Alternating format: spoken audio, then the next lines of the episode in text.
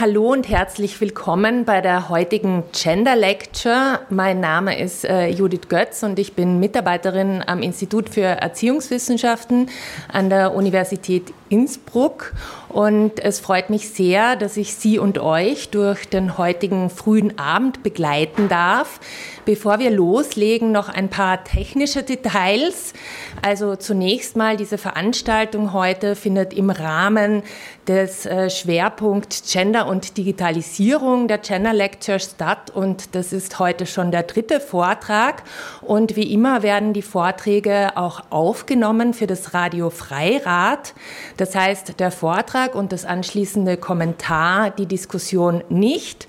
Also an dieser Stelle werde ich mich dann auch verabschieden von den Zuhörerinnen und ausgestrahlt wird die Sendung am 4. April um 14 Uhr und kann dort nachgehört werden im Radio Freirad sowie auch auf der Homepage beziehungsweise dem Podcast der Innsbrucker Gender Lectures. Und heute setzen wir uns mit einem sehr aktuellen ähm, Thema auseinander und es freut uns sehr, dass wir dafür eine ausgewiesene Expertin gewinnen konnten. Ricarda Drüke ähm, wird heute über dissonante Öffentlichkeiten, digital vernetzte Medien und rechte AkteurInnen sprechen und in ihrem Beitrag ähm, aufzeigen, welche digitalen Medienstrategien rechte AkteurInnen verwenden, um die Grenzen des Sagbaren zu verschieben und welcher Teilöffentlichkeiten sie sich dabei bedienen. Kurz zur Referentin selbst. Ricarda Drüke ist habilitierte assoziierte Professorin im Fachbereich Kommunikationswissenschaft der Universität Salzburg und gleichzeitig auch Co-Leiterin des Programmbereichs Zeitgenössische Kunst und Kulturproduktion der interuniversitären Einrichtung Wissenschaft und Kunst. Und sie lehrt und forscht vor allem zu Inklusions- und Explosionsprozessen in und durch Medien, digitale Öffentlichkeiten, insbesondere mit einem Schwerpunkt auf Protestartikulationen und Protestbewegungen sowie Dynamiken der Empörung am Beispiel von Hate Speech sowie im Bereich von Gender Media Studies. Und ihre Habilitation hat sie verfasst zum Thema queer feministischen Aktivismus mittels digitaler Medien unter Berücksichtigung der Ausdifferenzierung von Öffentlichkeiten. Und es freut uns sehr, dass du heute hier bist. Wir freuen uns auch sehr, dass ähm, Professor Matthias Kettemann hier ist vom Institut für Theorie und Zukunft des Rechts der Universität Wien, der im Anschluss an den Vortrag von Ricarda Drüke einen ungefähr 10 bis 15-minütigen Kommentar abgeben wird. Dann will ich auch gar nicht länger mich aufhalten, sondern das Wort direkt an Ricarda erteilen und freue mich auf einen spannenden Vortrag. Ja, vielen Dank, Judith, äh, für die Einführung und ja, auch von mir nochmal herzlich willkommen. Ähm, ja, Titel meines Vortrages wurde schon genannt. Also mein Vortrag beleuchtet anhand von verschiedenen Beispielen, wie rechte AkteurInnen sich verschiedener digitaler Medienstrategien bedienen und so mit ihren Themen in verschiedene Felder medialer Bedeutungsproduktion einfließen.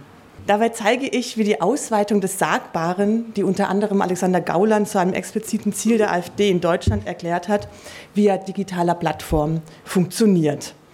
Die Fragestellungen, die ich in meinem Vortrag nachgehen möchte, lauten zum einen also, welche Kommunikationsstrategien verwenden rechte AkteurInnen und auch welche technischen Affordanzen bedienen sie sich.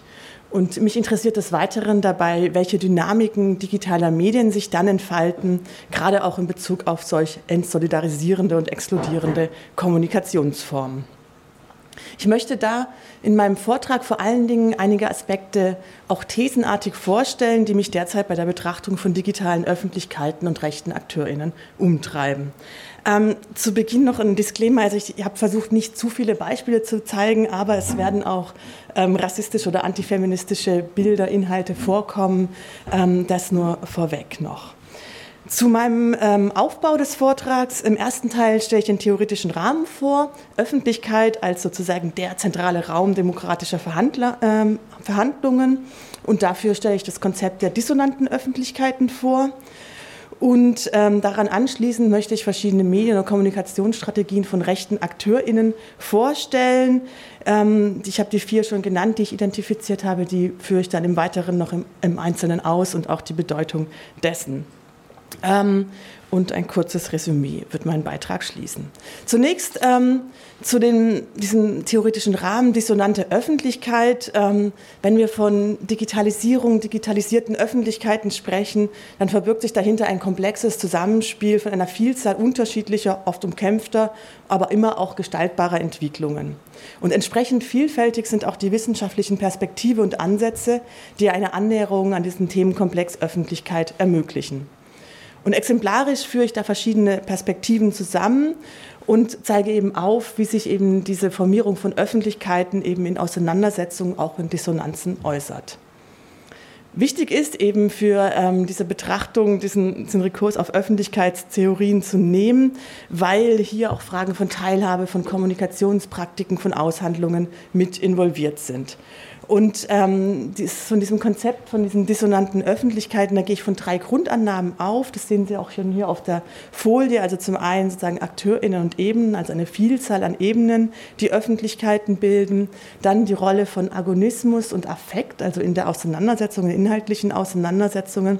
Und schließlich weil es sich um digitale Öffentlichkeiten oder digital formierte Öffentlichkeiten handelt, eben auch diese digitale Logiken oder Affordanzen, technischen Affordanzen, die eben auch über diese Formierungsbedingungen von Öffentlichkeit mitbestimmen. Zunächst ähm, zu der ersten Grundannahme, die ähm, umfasst eben die Auffassung von vielfältigen Öffentlichkeiten sowie unterschiedlicher Kommunikations- und Ausdrucksformen. Und mit Nancy Fraser und Shaila Ben Habib argumentieren, sehe ich zahlreiche und unterschiedlich gestaltete Öffentlichkeit nicht als der einzigen politischen Öffentlichkeit im Sinne von Habermas entgegengesetzt, sondern als weitere Möglichkeit für kulturelle und politische Kämpfe, insbesondere minorisierter Gruppen. Fraser erweitert somit die traditionellen Konzepte von Öffentlichkeit, da sie auch konkurrierende Öffentlichkeiten vor dem Hintergrund ungleicher Zugangsbedingungen wie Status oder Geschlecht einbezieht. Damit wird das Öffentliche oder das Politische durch eine Verbindung von Erfahrung mit Lebenswirklichkeiten und mit der Benennung auch spezifischer Unrechtserfahrungen oder Ungleichheiten erweitert. Fraser hat dabei vor allen Dingen demokratierelevante Öffentlichkeiten im Blick. Sie geht davon aus, dass eine Vielzahl von Öffentlichkeiten, gerade auch durch Aktivismus oder Protest gebildete, zur Demokratie beitragen. Mittlerweile sind durch Teilöffentlichkeiten oder auch sogenannte alternative Öffentlichkeiten auch die von rechten AkteurInnen formierten Öffentlichkeiten in den Blick geraten. Deutlich wird vor allem die Umkämpftheit von Öffentlichkeiten und eben auch diese Dissonanzen, die in Öffentlichkeiten und in Teilöffentlichkeiten entstehen, sichtbar. Mit dieser Annahme wird quasi dieser Fokus auf Öffentlichkeit um zwei Aspekte erweitert. Erstens die der Ebenen von Öffentlichkeit, in denen nicht nur die klassische Medienöffentlichkeit und institutionalisierte Formen als zentraler Kommunikationskanal dienen, wie etwa bei deliberativen Öffentlichkeitsbegriffen, sondern eben eine Vielzahl von Öffentlichkeiten zugrunde gelegt wird.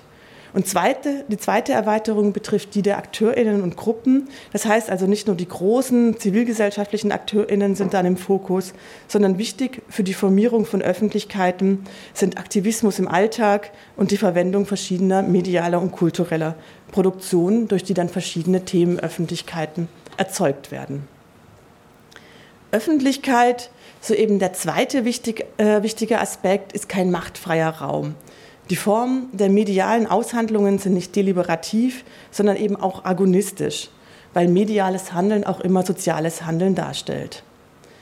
Chantal Mouffe beispielsweise hat im dezidierten Widerspruch zu Habermas eine Demokratietheorie vorgelegt, die die gesellschaftlich stets vorhandenen, unterschiedlichen, auch agonistischen Interessen integriert. Diese zentralen gesellschaftlichen Dimensionen von Macht und Agonismus gelte es, so Chantal Mouffe, anzuerkennen.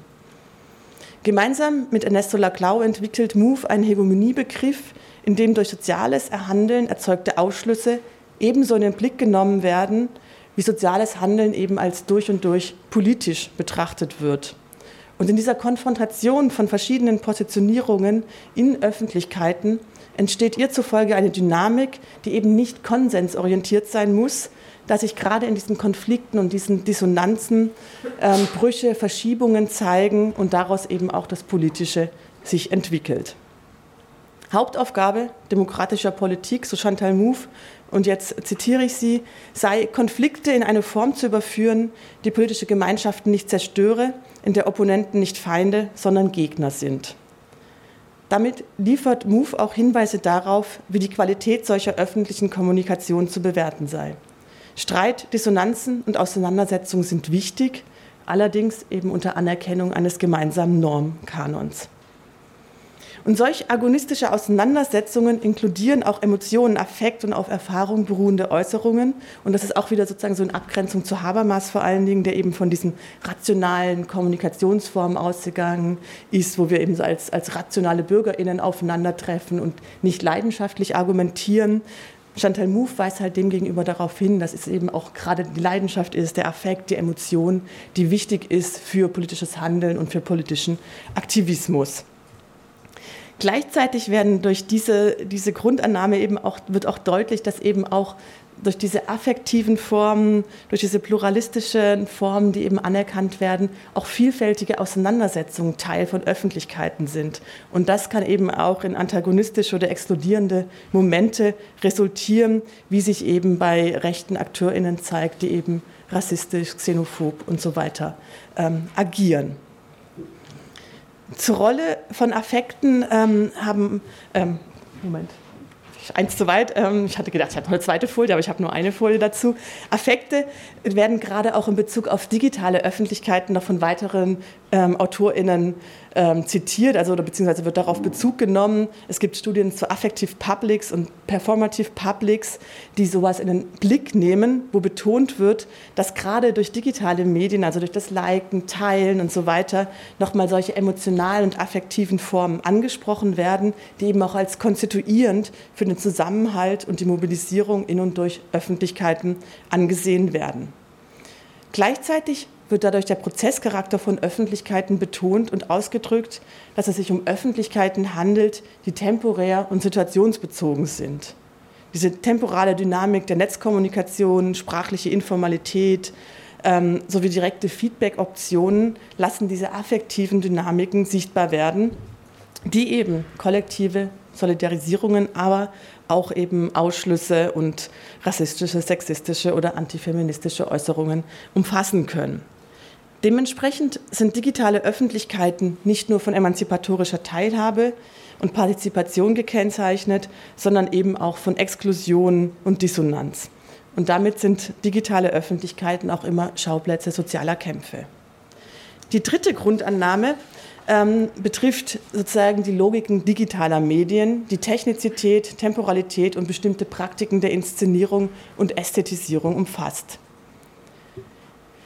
Da diese Erweiterung dieses bürgerlich-liberalen Öffentlichkeitsbegriffs oder auch dieser deliberativen Öffentlichkeit, des deliberativen Öffentlichkeitsmodells, was ich vorher vorgestellt habe, ja bedeutet, dass verschiedene, auch zeitlich und sozial, weitaus flüchtigere Möglichkeiten der Artikulation und Partizipation anerkannt werden, ist das auch in Bezug zu digitalen Medien zu sehen, die ja auch gerade eher so eine Temporalität oder eine Flüchtigkeit ähm, ermöglichen und damit eben auch durch diese digitalen Logiken oder technischen Affordanzen, je nachdem, welchen Begriff man dafür wählen möchte, auch bestimmte Formen favorisieren, ähm, wie eben das sozusagen dieses Liken dann auch äh, favorisiert wird, weil das dann eben auch gleichzeitig eine höhere Sichtbarkeit bedeutet.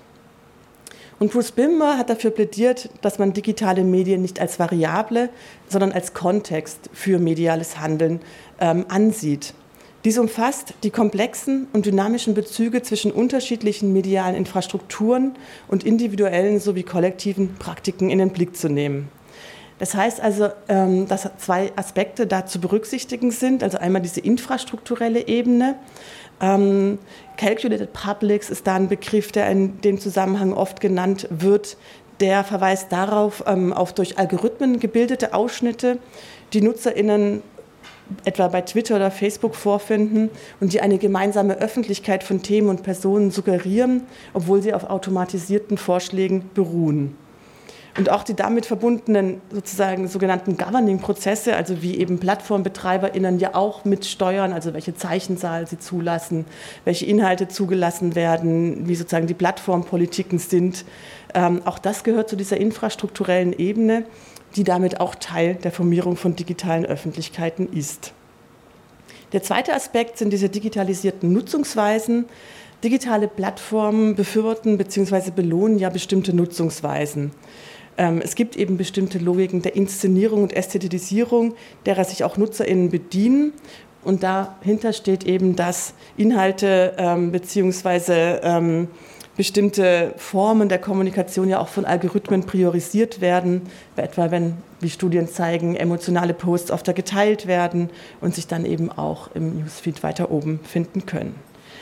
Ähm, diese Annahme, also diese drei Annahmen, die ich Ihnen jetzt vorgestellt habe, also erstens die Anerkennung vielfältiger Öffentlichkeiten, also vielfältiger Öffentlichkeitsebenen, von Teilöffentlichkeiten, von auch diesem konflikthaften Aushandeln in Öffentlichkeiten, aber auch zwischen verschiedenen Öffentlichkeiten, sowie die Logiken digitaler Medien, die alle sozusagen, diese, diese drei Annahmen spielen da hinein, in das, was ich sozusagen als dissonante Öffentlichkeiten beschreibe, um eben einerseits sozusagen diese Formen der Aushandlung in den Blick zu nehmen, gleichzeitig aber eben auch in den Blick zu nehmen, dass ähm, durch digitale Medien oder Plattformen auch bestimmte Nutzungsweisen, also nicht unbedingt vorgegeben sind, aber zumindest irgendwie sozusagen ähm, nahegelegt werden und dass man sozusagen diese verschiedenen Ebenen in den Blick nimmt, ist es meines Erachtens eben notwendig, sowohl auf, auf dieses Praktiken der AkteurInnen als auf strukturelle Aspekte, als auch auf ökonomische Aspekte da Rücksicht zu nehmen. Gut, das vorweg. Ähm, sozusagen zu dieser theoretischen Verortung meines Vortrags. Als nächstes möchte ich Ihnen ähm, digitale Medienstrategien rechter AkteurInnen vorstellen, eben vor diesem Hintergrund, wie die auch sich sozusagen sich digitaler Öffentlichkeiten bedienen, wie durch sie auch Öffentlichkeiten formiert werden und wie sich auch bestimmte Aspekte bedienen, teilweise auch sozusagen natürlich vorgegeben, die vorgegeben sind, aber auch von ihnen auch auf kreative Art und Weise angeeignet werden. Und damit ähm, zeige ich dann eben auf, wie sich sozusagen diese Grenzen des Sagbaren auch verschieben können und wie eben weitere Öffentlichkeiten, Teilöffentlichkeiten mittels digitaler Medien ähm, entstehen. Also aus der sozialen Bewegungsforschung wissen wir ähm, oder zeigen Studien auf, dass eben gerade in Bewegungen oder bei Gruppierungen die Kommunikation zunehmend über digitale Medien stattfindet, dass die Kommunikation nicht so hierarchisch organisiert ist und dass eben vielfältige Vernetzungsprozesse möglich sind, auch zwischen bisher eher national agierenden AkteurInnen. Ähm, wobei eben halt auch eine ähm, Internationalisierung rechter AkteurInnen zu beobachten ist und ähm, so zeigt eben eine Studie auch von Katharina Frojo und Barat Ganesh auf, dass sich auch die inhaltliche Ausrichtung der Bewegung ähm, vereinheitlicht hat. Ähm, ich möchte anhand von vier Strategien, die Sie hier auf der Folie sehen, also einmal digitale Praktiken, worunter ich ähm, sozusagen die Zunahme an Visualität, ähm, Humor und Affekt fasse. Zweitens sogenanntes Hijacking, wodurch ähm, Umdeutungen oder Kapern von beispielsweise feministischen Hashtags ähm, auch sozusagen deutlich wird, wie sich ähm, solcher Formen bedient wird, um die eigenen Inhalte zu veröffentlichen. Dann ähm, die dritte Strategie umfasst ähm, sogenanntes Deplatforming, wobei das natürlich nicht ausgehend von den Akteuren innen selbst ist, sondern eher sozusagen Plattformen, von, von den Plattformen ausgeht, die bestimmte AkteurInnen von ihren Plattformen verbannen. Ich habe es trotzdem als Strategie gefasst, weil ich daran aufzeigen möchte, wie das sozusagen auch von rechten AkteurInnen genutzt wird und welche Auswirkungen dann auch dieses Deplatforming hat. Und die vierte Strategie ist äh, das, was ich unter digitale Desinformation gefasst habe. Zwei Begriffe tauchen da auf, Astroturfing und Mimikry. Das werde ich im Folgenden noch genauer ähm, erläutern. Es geht dabei vor allen Dingen um diese bewusste Missinformation oder Desinformation, um damit eben Inhalte sichtbar zu machen, die ähm, auf eine bestimmte Art und Weise wenn ich im Folgenden jetzt für diese ähm, Strategien Beispiele anführe, wird dann auch deutlich, wie wenig trennscharf diese Strategien sind, beziehungsweise wie oft mehrere Strategien gleichzeitig zur Anwendung gelangen.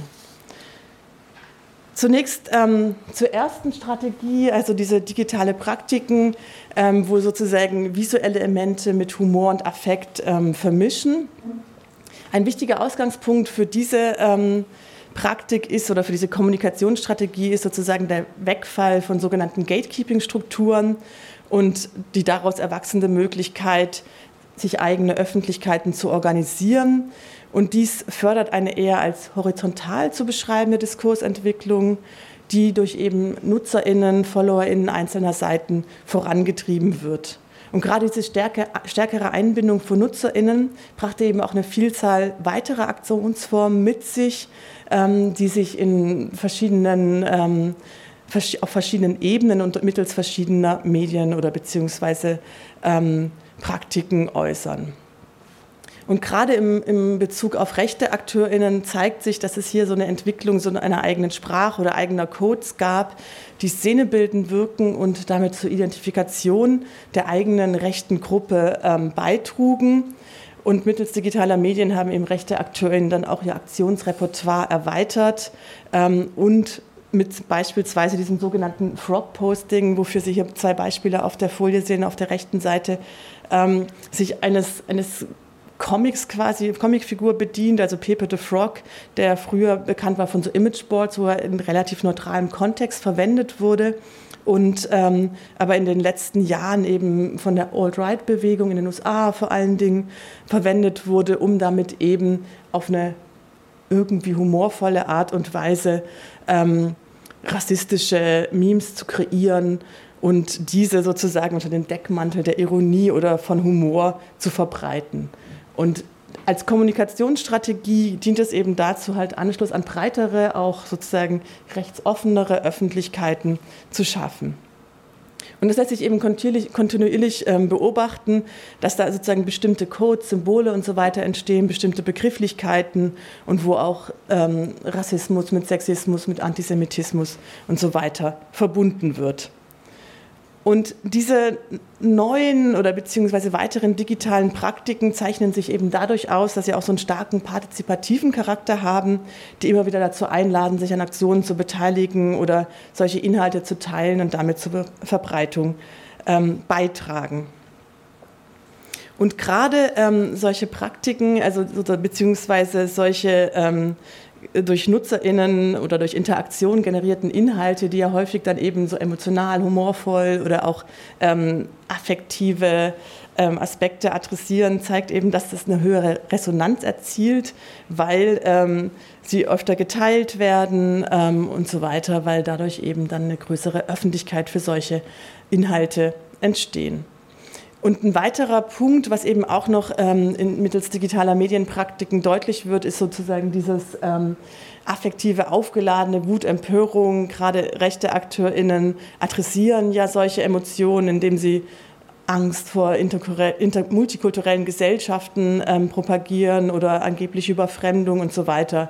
Und das ist halt gerade durch diese klar abgrenzbaren Feindbilder, das Wecken von Zukunftsängsten und so weiter, ähm, ist es eben eine starke affektive Adressierung, die auch in Verschwörungserzählungen ihren Niederschlag findet. Und damit ähm, ist eben möglich, durch, durch solche Formen eben einerseits sozusagen sowieso schon Anhängerinnen äh, stärker an sich zu binden, aber gleichzeitig auch weitere Nutzerinnen anzusprechen. Die zweite Strategie, die ich Ihnen vorstellen möchte, ist das sogenannte Hijacking, ähm, also eine gewaltsame Übernahme in der ursprünglichen Bedeutung. Und dieses Wort wird im Zusammenhang mit digitalen Medien verwendet, um auszudrücken, wie rechte oder auch antifeministische Strategien ähm, dies verwenden, um etwa eine Kampagne zu stören, zu unterlaufen oder auch damit die ursprüngliche Bedeutung einer Protestbewegung umzukehren. Und ein Beispiel für so eine Taktik, die sich einer bestehenden Kampagne bedient und diese für die Verbreitung von antifeministischen und rechten Gedanken gut instrumentalisiert, ist eben diese, ähm, diese Aktion 120 Dezibel. Ich weiß nicht, ob Ihnen das allen noch ein Begriff ist oder Sie davon gehört haben. Ähm, das ist von der sogenannten identitären Bewegung ähm, 2018 gestartet worden und die haben insbesondere Facebook, Twitter und YouTube genutzt ähm, und haben so ein Video verbreitet unter dem Namen Deutsche Frauen steht auf. Und ähm, in dieser Kampagne wurde auf ähm, Gewalt aufmerksam gemacht, die der Lesart der Identitären zufolge ausschließlich von Migranten an weißen Frauen begangen wurde. Und in dem veröffentlichten Video wurden verschiedene in verschiedenen europäischen Ländern begangene Verbrechen aufgelistet und damit die Gefahr vor Geflüchteten aus dem arabischen Raum und so weiter heraufbeschwört. Und die haben relativ große Öffentlichkeit, äh, öffentliche Aufmerksamkeit erhalten. Also die Videos wurden sehr, sehr oft angeklickt, wurden dann immer wieder entfernt, auch von YouTube, wurden wieder neu ähm, bereitgestellt und so weiter. Auf jeden Fall ähm, wurde damit versucht, sich ähm, sozusagen anzuschließen an, an MeToo und auch an Aufschrei, also sozusagen an bestimmte feministische Formen, um gegen sexualisierte Gewalt zu protestieren. Allerdings wurde das eben rassistisch und fremdenfeindlich aufgeladen. Also Sie sehen hier ein paar ähm, Screenshots aus dem Video. Und in diesem Video performen Aktivistinnen der identitären, ähm, sozusagen weibliche Opfer von Gewalt in Europa die Frauen werden als Töchter Europas bezeichnet und erscheinen als Opfer ausschließlich migrantischer Männer. Im, wird, äh, Im, Video wird dafür ein nicht genauer spezifiziertes Ihr verantwortlich gemacht, das Zuwanderung erlaubt, Frauen nicht schützt und zu den Untaten schweigt. Und dafür werden dann Feministinnen und oder der Staat als Schuldige genannt. Und ähm, interessant ist eben, dass auch sozusagen so ein Video der Anschein gegeben wird, dass die Protagonistinnen scheinbar aus ihrem privaten Zuhause sprechen, in ihrem Alltagskontext zu sehen und so als besorgte Frauen wirken, die beschützt werden müssen. Und der Bezug zu feministischen Hashtags wird von den AkteurInnen klar herausgestellt. Sie deklarieren ihren Protest als den wahren Aufschrei gegen die Bedrohung von außen ähm, und ähm, als das eigentliche MeToo. Und eine Studie zeigt auch auf, dass die beiden Hashtags, also MeToo und 120 Dezibel, häufig im selben Tweet verwendet wurden. Und damit wird sozusagen das, ähm, eine Strategie ins Leben gerufen, die also zweistufig ist. Also nicht nur, dass eine eigene Kampagne gestartet wurde, die sich irgendwie angeblich feministischer Themen bedient und sie rassistisch umdeutet. Zugleich auch wird ein feministischer Hashtag genutzt, um antifeministische und rassistische Positionen zu verbreiten. Und ähm, durch diesen, also 120 Dezibel, der Name, das habe ich vorher jetzt gar nicht gesagt, kommt daher, ähm, dass angeblich, ähm, dass die Lautstärke ist von so einem, ähm, was, was Frauen immer dabei haben sollen, von so einem Taschen, wie, wie heißt das? Alarm. Taschenalarm, genau. Und ähm, um sich eben gegen Übergriffe zu wehren. Also daher kam, kam dieser Name und wie gesagt, also sozusagen, es wird sozusagen Europa herausgestellt als angeblich eigentlich gleichberechtigter Ort, emanzipatorischer Ort und diese sexualisierte Gewalt kommt eben von außen auf die weißen Frauen in Europa und damit wird es eben ähm, instrumentalisiert und sozusagen gehijackt, eigentlich eine Kampagne, ähm, die von feministischer Seite gestartet wurde. Eine weitere Strategie ähm, ist das äh, sogenannte Deplatforming. Das habe ich ja kurz vorher schon ähm, auch erklärt. Ähm, hier ist ein Beispiel, das erinnern Sie vielleicht auch alle noch damals, als äh, Trumps Twitter-Konto gesperrt wurde. Also das ist sozusagen so dieses klassische Beispiel von Deplatforming, ähm, dass Trump ähm, gesperrt wurde, weil er sozusagen gegen die Plattformpolitik verstoßen hat mit äh, seinen Nachrichten und dann da gebannt wurde. Ähm, das führt aber eben ähm, dazu, dass natürlich dann auch äh, rechte AkteurInnen abwandern zu anderen Plattformen. Gleichzeitig haben sie dadurch auch ein neues Mobilisierungsthema, weil sie sich eben als Opfer von Zensur und politischer Korrektheit darstellen können. Ähm, als Reaktion auf die Verbreitung von Hass und Verschwörungserzählungen haben eben Plattformen wie Facebook, Twitter und auch ausgelöst durch gesetzliche Regelungen in den letzten Jahren stärker gegen solche Formen eingegriffen und haben etwa Konto gesperrt, Accounts gelöscht oder Inhalte gelöscht und so weiter. Und ähm, zunächst war dieses Deplatforming eigentlich eine Strategie, um illegale Inhalte von Plattformen zu entfernen, also wie Pornografie, terroristische Drogen, Urheberrechtsverletzungen und so weiter. In den letzten Jahren wurde es aber zunehmend diskutiert in Bezug auf Fake News und Desinformation sowie äh, diskriminierende und hasserfüllte Nachrichten. Das heißt also, Deplatforming umfasst mittlerweile ein breites Spektrum an Verstößen. Ähm, und wenn wir uns jetzt nun die Auswirkungen von ähm, Deplatforming ansehen, sind diese durchaus ambivalent. Und deswegen auch fasse ich das eben auch als Strategie von rechten AkteurInnen. Zwar lässt sich zeigen, also es weisen Studien nach, dass bei manchen Plattformen wie Reddit die gesperrten NutzerInnen zu anderen ähm, Subreddits wechseln und so ein deutlicher Rückgang hasserfüllter Äußerungen auf der Plattform insgesamt feststellbar war. Jedoch, so machen die Schweizer KommunikationswissenschaftlerInnen Alexandra Uhrmann und Stefan Katz deutlich, zeigt sich, dass wenn solche gesperrten NutzerInnen zu anderen Plattformen wechseln, zum Beispiel zu Telegram, ähm, diese dort ähnlich dominant werden wie auf den Plattformen, auf denen sie gesperrt wurden. Und insbesondere der Messenger-Dienst Telegram erfuhr im Zuge des Deplatforming eine Zunahme an NutzerInnen. Und für rechte Organisationen und AkteurInnen ist eben dieser Messenger-Dienst interessant, da er weniger strikt in Bezug auf Regulierung von Hate Speech ist. Über Telegram wird, Sie wissen es wahrscheinlich alle, also die, die es genutzt haben, wird eben anonyme Kommunikation ermöglicht. Zudem finden sich Funktionen wie geheime Chats, Verschlüsselungstechniken sowie anonymes Weiterleiten sowie das jederzeitige Löschen gesendeter Nachrichten. Über die App können NutzerInnen eigene Kanäle anlegen und Gruppen eröffnen und darüber hinaus lassen sich durch eine globale Suchfunktion leicht andere Gruppen und Kanäle zu bestimmten Themen auffinden. Und durch dieses Deplatforming findet sich eben auch bei rechten Akteuren eine verstärkte Nutzung von Telegram. Sie sehen hier auf der ähm, Folie zwei Beispiele. Also einmal ähm, Eva Herrmann, die Ihnen vielleicht ein Begriff ist, ehemalige Tagesschausprecherin, die aber mittlerweile stark in rechten verschwörungsideologischen Kreisen verkehrt, die eben darauf hinweist, dass sie jetzt über Telegram ähm, kommuniziert und eine andere Gruppierung, ähm, Madame Europa weist auch gleich darauf hin, dass, ähm, dass auf, die, auf, Instagram, wo sie sonst sind, eben auch bestimmte Bilder auch gesperrt werden und sagen eben, ihr findet uns auch auf Telegram und da sind eben dann die Inhalte alle auffindbar. Und Studien zeigen eben auch auf, dass ähm, sozusagen die Zahl der FollowerInnen von bestimmten Personen, sie finden hier eine Auswahl von ähm, ja, in, in, in, dem rechten Spektrum zuzuordnenden AkteurInnen eben im Jahr 2020, also sozusagen viele zu Telegram abgewandert sind, eben sehr stark dann angestiegen ist. Und Martin Sellner beispielsweise ähm, der Ihnen vermutlich allen ein Begriff sein wird als, äh, so, als, als, Chef der sogenannten identitären Bewegung, ähm, nutzt eben auch Telegram sehr stark, hat dort einen Kanal und er nutzt zusätzlich auch eben so Techniken des Storytelling. Ähm, politische Inhalte werden, wie Sie auch hier sehen, mit persönlichen ähm, Meinungsäußerungen und emotionalen Einlagen vermischt. Und wichtiger sozusagen als das politische Anliegen an sich ist eben die Authentizität ihrer VermittlerInnen und das stellt sozusagen Martin Sellner durch eine eben Instagram-taugliche, jetzt in Anführungszeichen, Kommunikation auch über Telegram her. Und so gelingt es eben rechten ähm, Gruppierungen und AkteurInnen, über solche Kanäle ein weiteres Netzwerk aufzubauen, wo sie weitere Gruppierungen und Personen ansprechen können.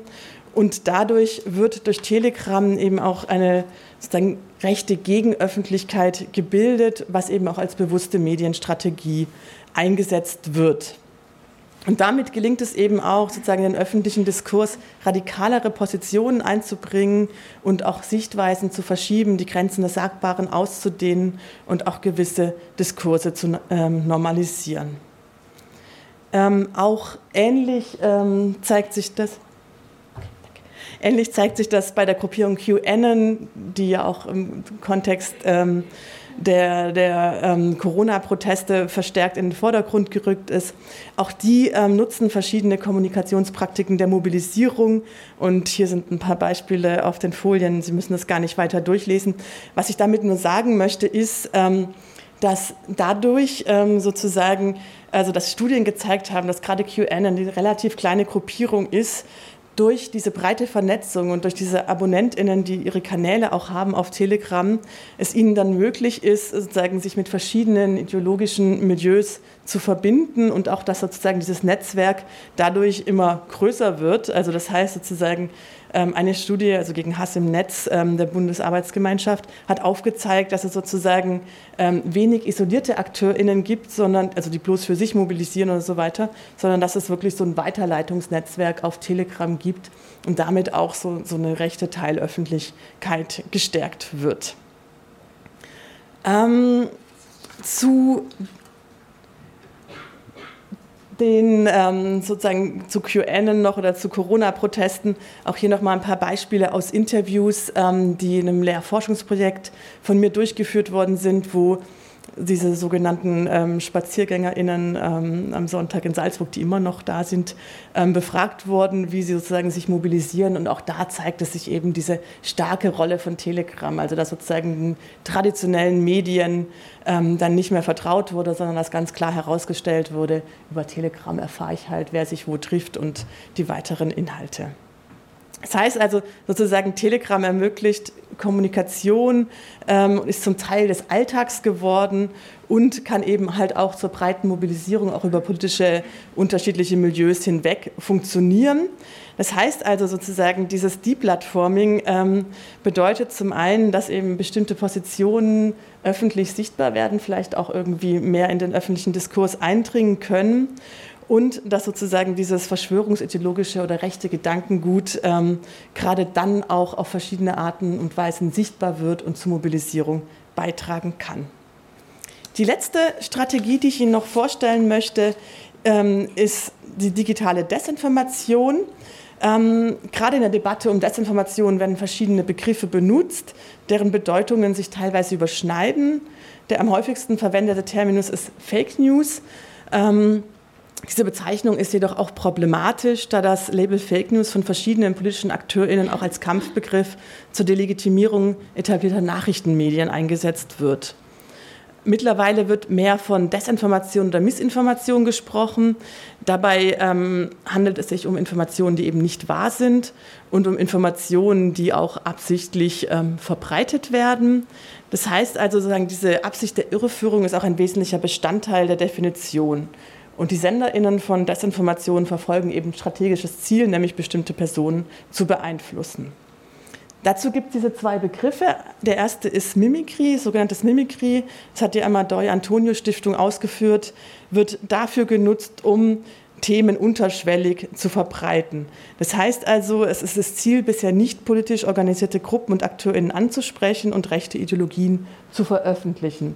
Und Mimikry bedeutet also, es ist also eine Täuschung, Vortäuschung, dass quasi so anschlussfähige Themen ähm, veröffentlicht werden, dass vielleicht so eine bürgerlich-konservative Position ähm, zunächst mal deutlich wird, um eben dann sozusagen die Personen ähm, anzusprechen und im weiteren Verlauf eben dann ähm, zu rechten Aktionsgruppen oder AkteurInnen zu führen. Es gibt beispielsweise oder gab es in Deutschland so Facebook-Gruppen, die sich unter dem sagen als besorgte BürgerInnen definiert haben, dann aber eben rassistische Forderungen wie Nein zum Heim hatten. Ähm, auch Webseiten oder Plattformen, ähm, die sich mit bestimmten Themen beschäftigen, wie sexualisierten Missbrauch, ähm, wo eben auch versucht wird, gezielt BürgerInnen anzusprechen, um dann ähm, schließlich, also das ist, war eine Seite, die dann von, ähm, von der NPD geführt wurde und war auch einer der erfolgreichsten rechten Online-Kampagnen, weil diese, deren Facebook-Seite dann irgendwann ähm, fast 100.000 FollowerInnen hatte und damit eine der erfolgreichsten rechtsextremen Kampagnen im Netz war, ist mittlerweile gelöscht.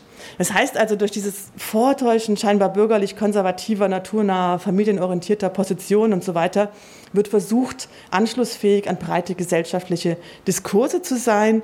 Und es zeigt sich beispielsweise auch durch ähm, bei Instagram, wo mit bestimmten Fotos, die ich meine, sie dekodieren das vermutlich sofort, dieses Bild, aber zunächst vielleicht mal ähm, versucht wird, der Blick auf, dieses, äh, auf das Kind zu lenken und dann diese rechten Symbole, die gleichzeitig noch gezeigt werden, erstmal vielleicht in den Hintergrund rücken.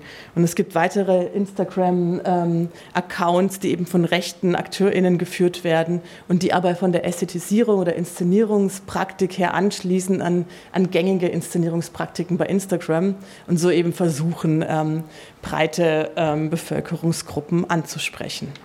Das ist das sogenannte Mimicry äh, mit dem Begriff Astroturfing. Ähm, das ist ein Begriff, der ist von der US-amerikanischen Firma AstroTurf abgeleitet und diese stellt eigentlich Kunstrasen her, der aber täuschend echt aussehen soll. Das heißt also, dieses Astroturfing, daher kommt der Begriff, will eine Graswurzelbewegung vortäuschen, also so tun, als stecke eine echte soziale Bewegung dahinter und will damit den, den Eindruck erwecken, dass da irgendwas aus der Basis, der Breite der Bevölkerung heraus an die Öffentlichkeit dringt und damit eben auch Teil des öffentlichen Diskurs ähm, sein soll. Und diese Aufmerksamkeitsgenerierung, die natürlich künstlich erzeugt wird, ähm, hat die Absicht, einen politischen Inhalt plattformübergreifend und über verschlagwortete Hashtags ähm, in den Diskurs einzuschleuchen. Und durch diese Techniken der massenhaften Verbreitung und der manipulativen Vervielfältigung wird versucht, daraus ein öffentliches Thema zu generieren. Und es gibt verschiedene Formen. Also es gibt ähm, zum Beispiel ähm, künstliche Accounts, die über, mit relativ mühsam über einen längeren Zeitraum geschaffen werden um ähm, sozusagen größere Authentizität zu verleihen. Ein, ein Beispiel ist ähm, die vermeintlich rechte Influencerin ähm, Jenna Abrams, die hatte irgendwann über 70.000 FollowerInnen, war aber eine Kunstperson. Und ähm, Studien oder WissenschaftlerInnen haben herausgefunden, dass sie also 2014 auftauchte, dann zunächst einmal unterhaltsame Inhalte verbreitet hat, wohl um eine Followerinnenschaft aufzubauen. Und allmählich änderte sie ihr Verhalten. Sie verbreitete zunehmend polarisierende, rechtskonservative Inhalte. Ähm, und dahinter steckte eben ähm, Internet, die Internet Research Agency, eine vermutlich russische Trollfabrik, die eben versucht haben soll, vom politischen Einfluss zu nehmen. Und gerade durch solche, durch diese Strategie wurde eben versucht, eine Beziehung zu NutzerInnen aufzubauen und auch diese Seite wurde mit sehr großem Aufwand ähm, gepflegt. Und Jenner hatte halt immer wieder Botschaften, die auf den Weltbildern sozusagen konservativer ähm, BürgerInnen aufbauten. Und diese Medienstrategie, also AstroTurfing, besteht aus dem koordinierten Einsatz von Bots, also automatisierte Skripte, die bestimmte Nachrichten liken, kommentieren oder teilen oder eben auch Trollen, die eben auch menschliche AkteurInnen sein können, die koordiniert mittels eigener oder gefälschter Accounts bestimmte Nachrichten liken, teilen und kommentieren. Und damit soll eben diese Reichweite von Desinformation künstlich erhöht werden. Dazu gehören das Anklicken von Artikeln, das Schreiben von Kommentaren und das Teilen. Und dies findet eben auf digitalen Plattformen statt, aber auch auf Nachrichtenwebsites, wenn diese Funktion noch zugelassen wird. Und Facebook hat aufgezeigt, dass sie beispielsweise mit der Gruppe QAnon da ähm, große Probleme hatte, weil die eben auch auf solche Taktiken zurückgegriffen haben. Und sie haben irgendwie 20 Konten und sechs Gruppen gefunden, die ähm, auf solchen künstlichen ähm, künstlichen Ast oder künstlichen Graswurzelbewegung, wie auch immer, beruhten. Ähm, dadurch ähm, haben sie aber die Reichweite zunächst erhöht, konnten irgendwie künstlich Einfluss nehmen auf diesen Algorithmus von, zur Priorisierung von Nachrichten und waren damit eben relativ effektiv. Das heißt also sozusagen, dieses, gerade dieses Astroturfing stellt also eine sehr öffentlichkeitswirksame Medienstrategie von rechten AkteurInnen dar, weil dadurch eben sehr viel Sichtbarkeit erzeugt werden kann. Ich komme zu einem kurzen Schluss. Also für die Herausbildung von rechten AkteurInnen sind ähm, oder durch die Herausbildung von Öffentlichkeiten durch rechte AkteurInnen sind mehrere Aspekte entscheidend.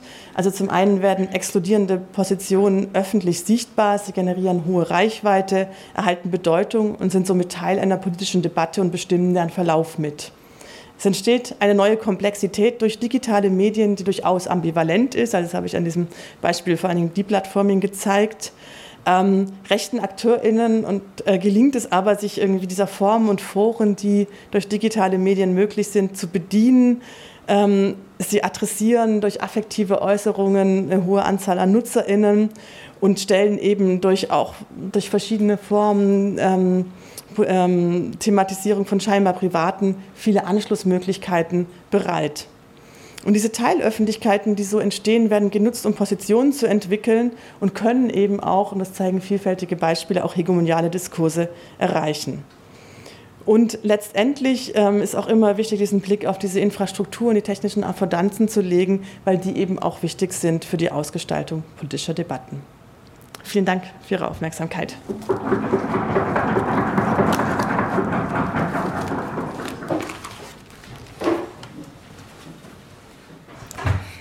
Ja, vielen Dank, liebe Ricarda, für diesen umfassenden Einblick in rechte Diskurs und vor allem auch Medienstrategien.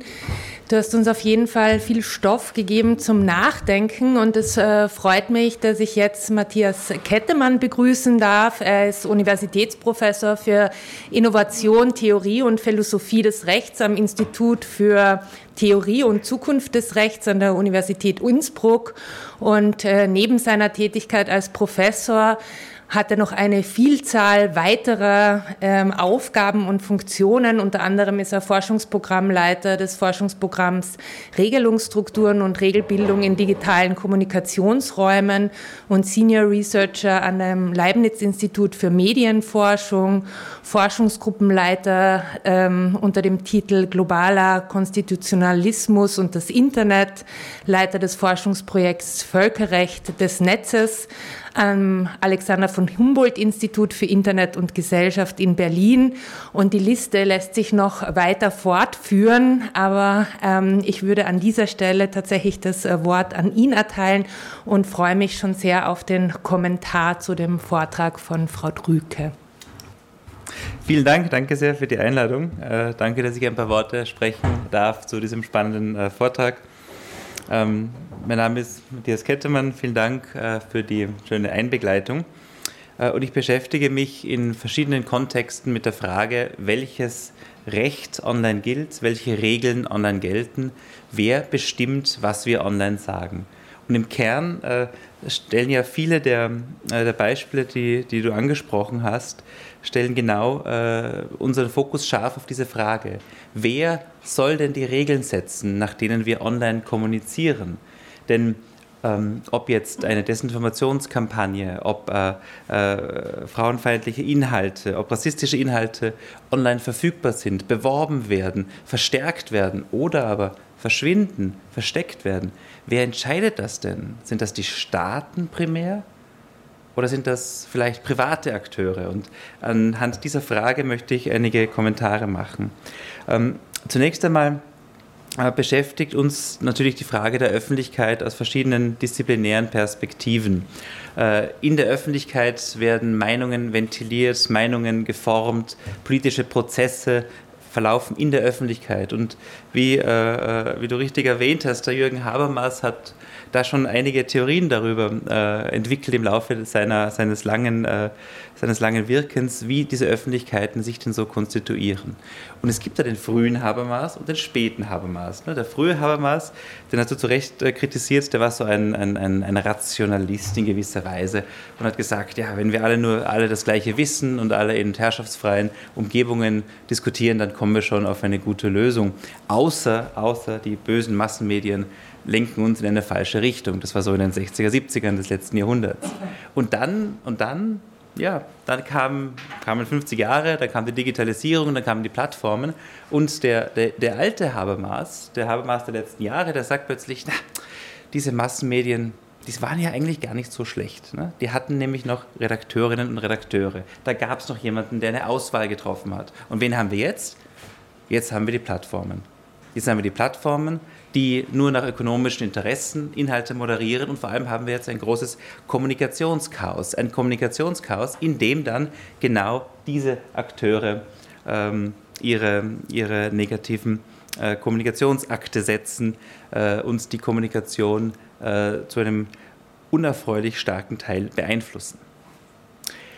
Das heißt, ähm, der, der, der, wir sollten in gewisser Weise den, den, den alten Habermas ähm, durch den jungen Habermas kritisieren können. Wir sollten äh, unseren Blick darauf richten, dass wir in Wirklichkeit eine stärkere Rationalisierung des globalen, ja, der globalen Gespräche ja bräuchten. Wir bräuchten wieder eine stärkere Debatte darüber, wer die Regeln setzt für die Online-Räume und wie wir die Plattformen dazu bringen können, ihre internen Regeln und vor allem auch die Algorithmen, mit denen sie Kommunikationsprozesse lenken, die Empfehlungsalgorithmen, nicht nur auszurichten an ihren privaten Interessen, an der Profitmaximierung, sondern an öffentlichen Werten, wie zum Beispiel Vielfalt, wie zum Beispiel ähm, Demokratie, wie zum Beispiel gesellschaftlicher Zusammenhalt. Das wäre doch auch mal eine Idee. Ähm, und genau diese die Aspekte, die du angesprochen hast, die, äh, die stellen jetzt die Debatte scharf äh, auf die Frage, wie wir äh, mit, Plattformen, äh, ja, mit Plattformen umgehen sollten. Und es gibt ganz unterschiedliche Plattformen. Ähm, es gibt zum Beispiel Cloudflare. Ne? Cloudflare ist eine Plattform, die äh, kennen die meisten von Ihnen nicht, brauchen sie auch nicht kennen, weil die im Verborgenen Sicherheitsdienstleistungen zur Verfügung stellt. Die wurde aber ziemlich bekannt, als sie äh, inzwischen auch schon vor acht Jahren den Daily Stormer, eine rechtsradikale Seite, rausgeworfen hat und gesagt hat, wir stellen euch keine Sicherheitsdienstleistungen mehr zur Verfügung. Da konnten die Staaten wenig machen. Amerika ist ja bekannt dafür, dass sie ähm, dass die amerikanische Konzeption der Meinungsäußerungsfreiheit eine sehr, sehr weite ist, die nicht ganz mit unserem Verständnis von Demokratie und Vielfalt und auch dem, der Schutzdimension der Menschenrechte übereinstimmt. Aber Amerika hat nichts gemacht und schlussendlich war es dann eine Infrastrukturplattform, die den Daily Stormer, diese rechtsradikale Seite, rausgeworfen hat. Ein paar Jahre später, jetzt vor zwei Jahren, haben sie auch noch äh, GERB rausgeworfen. Ähm, äh, und, und andere soziale Netzwerke. Das heißt, wir haben hier eine wichtige Infrastrukturdimension, die äh, die, äh, die Strategien rechter Akteurinnen beeinflusst. Ähm, und deswegen ist es ja auch so wichtig, sich diesen Fragen interdisziplinär zu widmen. Man kann nicht man braucht Kommunikationswissenschaft, man braucht die technische Seite, man braucht auch die Juristinnen und Juristen und die PolitikwissenschaftlerInnen und die SoziologInnen und die PsychologInnen, um sich äh, erst dem Phänomen der digitalen Öffentlichkeiten, der Online-Diskurse widmen zu können. Insofern ist das, finde ich, eine sehr, sehr glückliche Verbindung, dass wir uns beide hier diesem Thema äh, gemeinsam widmen. Ähm, ich möchte noch einen, äh, Punkt, der mir, ähm, der mir wichtig ist, ist, dass wir in der Tat aktuell eine untrennbare Verbindung von privaten und öffentlichen Regeln haben, von Regeln und algorithmischen Empfehlungssystemen. Und dass dieses Agglomerat, dieses ja, Konglomerat äh, beeinflusst, wie wir online kommunizieren. Warum? Ähm, dürfen Sie zum Beispiel, dürfen Sie zum Beispiel ähm, auf der Straße ein, ein Schild aufstellen, auf dem steht, äh, äh, Fleisch tötet, Fleischkonsum tötet. Dürfen Sie das aufstellen? Ja. Ganz klar gedeckt von der Meinungsäußerungsfreiheit. Dürfen Sie das im M-Preis vor der Fleischtheke machen? Sie meinen ja, vielleicht? Okay. Was würde denn passieren realistisch, wenn Sie das machen? Sie setzen sich auf die Fleischtheke und halten das Schild hoch. Was passiert denn realistisch? Die werden rausgeschmissen. Okay, wer schmeißt sie raus? Das ist doch Zensur, oder? Das ist doch Zensur. Und genauso argumentieren dann teilweise äh, die, ähm, die rechten Streitkräfte, wenn sie nämlich von privaten Akteuren, den Plattformen, herausgeworfen werden, die plattformt werden, äh, die dann ihre privaten Regeln durchsetzen. Und das ist nämlich dieses spannende Phänomen, dass wir in allen Online-Kommunikationsräumen haben wir ein Substrat an staatlichem Recht keine äh, Holocaust-Leugnung zum Beispiel, keine qualifizierte Hassrede, keine üble Nachrede. Das gilt alles qua Strafrecht. Und dann hat man aber auf Grundlage dieser Normen ganz viele private Regeln. Und diese privaten Regeln, über die sollten wir viel mehr reden, viel mehr nachdenken darüber, ob wir die, wie sie jetzt sind, akzeptieren. Ist es okay, wie derzeit mit Desinformation umgegangen wird? Sind wir zufrieden damit, äh, wie, äh, wie mit Phänomenen wie Mimikry umgegangen wird, seitens Facebook, seitens TikTok, seitens Twitter. Und wenn wir nicht damit zufrieden sind, was können wir ändern? Was wollen wir ändern? Und insofern ist diese, diese Verknüpfung äh, Kommunikationswissenschaft und Rechtswissenschaft, finde ich sehr glücklich, weil ähm, in der Kommunikationswissenschaft werden die Phänomene untersucht, beschrieben, empirisch nachgewiesen und in der Rechtswissenschaft kümmern wir uns unter anderem darum, welche Regeln wir ändern müssen, damit diese Phänomene sich nicht zu noch größeren Problemen auswachsen. Ja, klar, es gibt auch schlechte Regeln, dann werden die Probleme noch größer. Aber grundsätzlich sind doch äh, so manche Leute in meiner Zunft haben Interesse daran, dass die Regeln äh, besser ausgestaltet werden. Ähm, ein Beispiel, und ich verspreche, das ist das einzige rechtliche Zitat, das ich heute machen werde. Ähm, es wird sehr bald einen neuen, einen neuen Rechtsakt geben, der heißt Rechtsakt über digitale Dienste. Der kommt von der EU und wird die großen Plattformen regulieren. Und da gibt es einen Artikel, der Folgendes besagt. Die Anbieter von Vermittlungsdiensten, das sind einfach Plattformen, äh, gehen bei der Anwendung und Durchsetzung ihrer allgemeinen Geschäftsbedingungen sorgfältig, objektiv und verhältnismäßig vor und berücksichtigen dabei die Rechte und berechtigten Interessen aller Beteiligten und die Grundrechte der Nutzer, die in der Charta, der, äh, der Grundrechtecharta verankert sind, wie das Recht auf Meinungsäußerungsfreiheit, die Freiheit und der Pluralismus der Medien und andere Grundrechte und Freiheiten. Ich übersetze kurz. Im Kern heißt das, dass die Plattformen verpflichtet sind, ab äh, Inkrafttreten dieser, dieser Normen, das ist äh, Frühjahr 24, wenn sie ihre allgemeinen Geschäftsbedingungen umsetzen, wenn sie ihre Regeln umsetzen und nicht nur die Regeln, sondern auch ihre algorithmischen Empfehlungssysteme, die Teil dieses Regelkonvoluts äh, dabei müssen sie berücksichtigen die berechtigten Interessen nicht nur der Nutzer, sondern aller Beteiligten. Das heißt auch jene, die nicht das Internet nutzen, sondern die beeinflusst werden als gesellschaftliche Akteure durch die, äh, durch die äh, Inhalte. Äh, und einige Beispiele dafür haben wir hier gerade gesehen. Und was müssen die Plattformen noch tun? Sie müssen abwägen bei der Durchsetzung dieser Regeln, abwägen zwischen dem Recht der freien Meinungsäußerung, dem Pluralismus der Medien, anderen Grundrechten und Freiheiten. Das heißt, die Plattformen werden hier in eine ganz wichtige Rolle gerückt.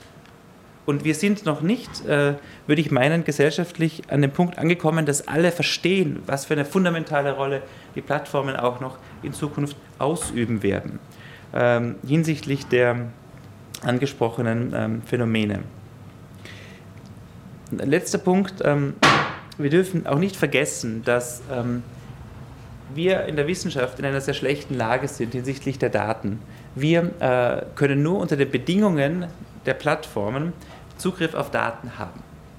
Was tut man, wenn man unzufrieden ist, äh, wie der Status quo des Datenzugangs ist? Man ruft nach rechtlicher Regulierung. Das haben wir auch in den letzten Jahren getan und trotz eines Entschuldigung.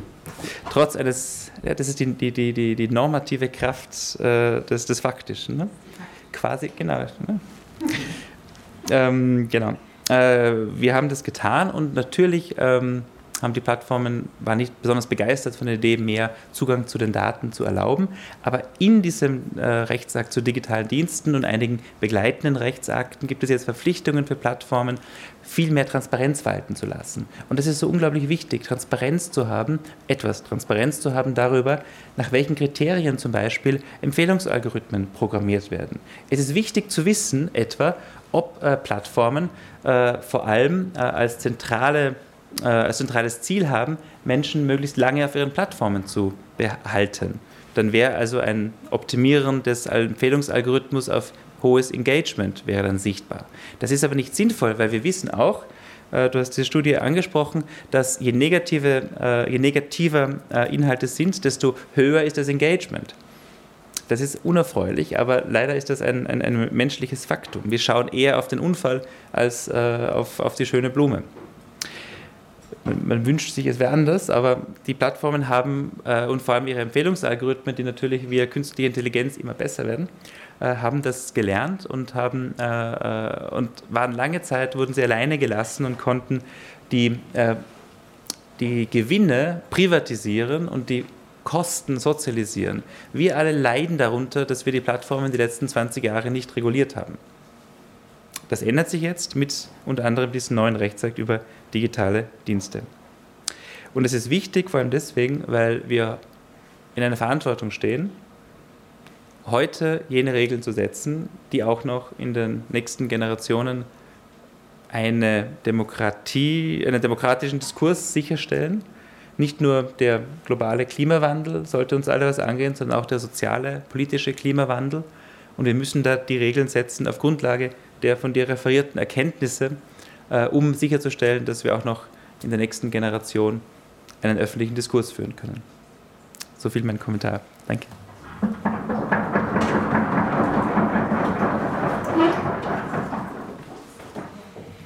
Ja, vielen Dank auch für diese ergänzenden Perspektiven aus rechtswissenschaftlicher Sicht, die eine, finde ich, sehr bereichende Ergänzung zu deinem Vortrag waren.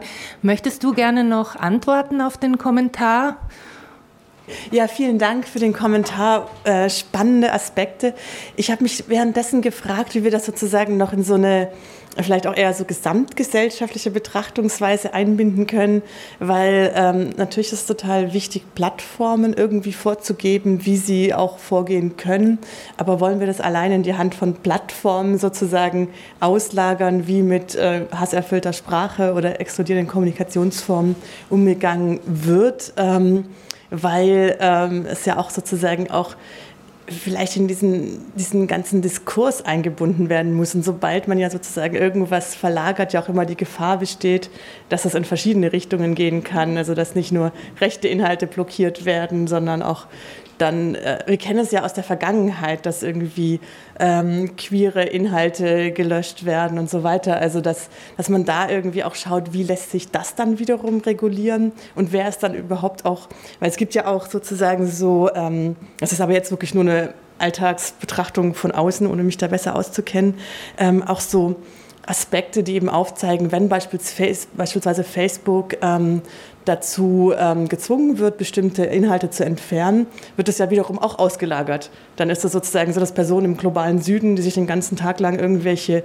Videos anschauen und entscheiden, ob die jetzt irgendwie gelöscht werden sollen oder nicht. Also wie können wir mit sowas auch umgehen? Ich weiß nicht, ob du dazu Ideen hast, bestimmt. Ich würde an dieser Stelle vielleicht mal einen Punkt machen, äh, an dem, also in Bezug auf äh, die Diskussion zwischen der Referentin und dem Kommentator und mich an dieser Stelle verabschieden von unseren ZuhörerInnen auf äh, Radio Freirad und an dieser Stelle vielleicht auch noch ankündigen, dass es ja in diesem Semester noch drei weitere Gender Lectures geben wird und zwar am 25. April zum Geschlecht der Datafizierung macht Wissen im digitalen Zeitalter. Dann am äh, 9. Mai zu Extreme Brains, Körpernormierungen, neue Bezüglichkeiten und Subjektivierungsweisen des Digitalen am Beispiel der Neurowissenschaften. Und am 13. Juni zu Disabled äh, Protocols, Politiken der Unmöglichkeiten. Und wir freuen uns natürlich, wenn ihr auch bei diesen Gender Lectures vorbeischaut oder im Radio mit dabei seid.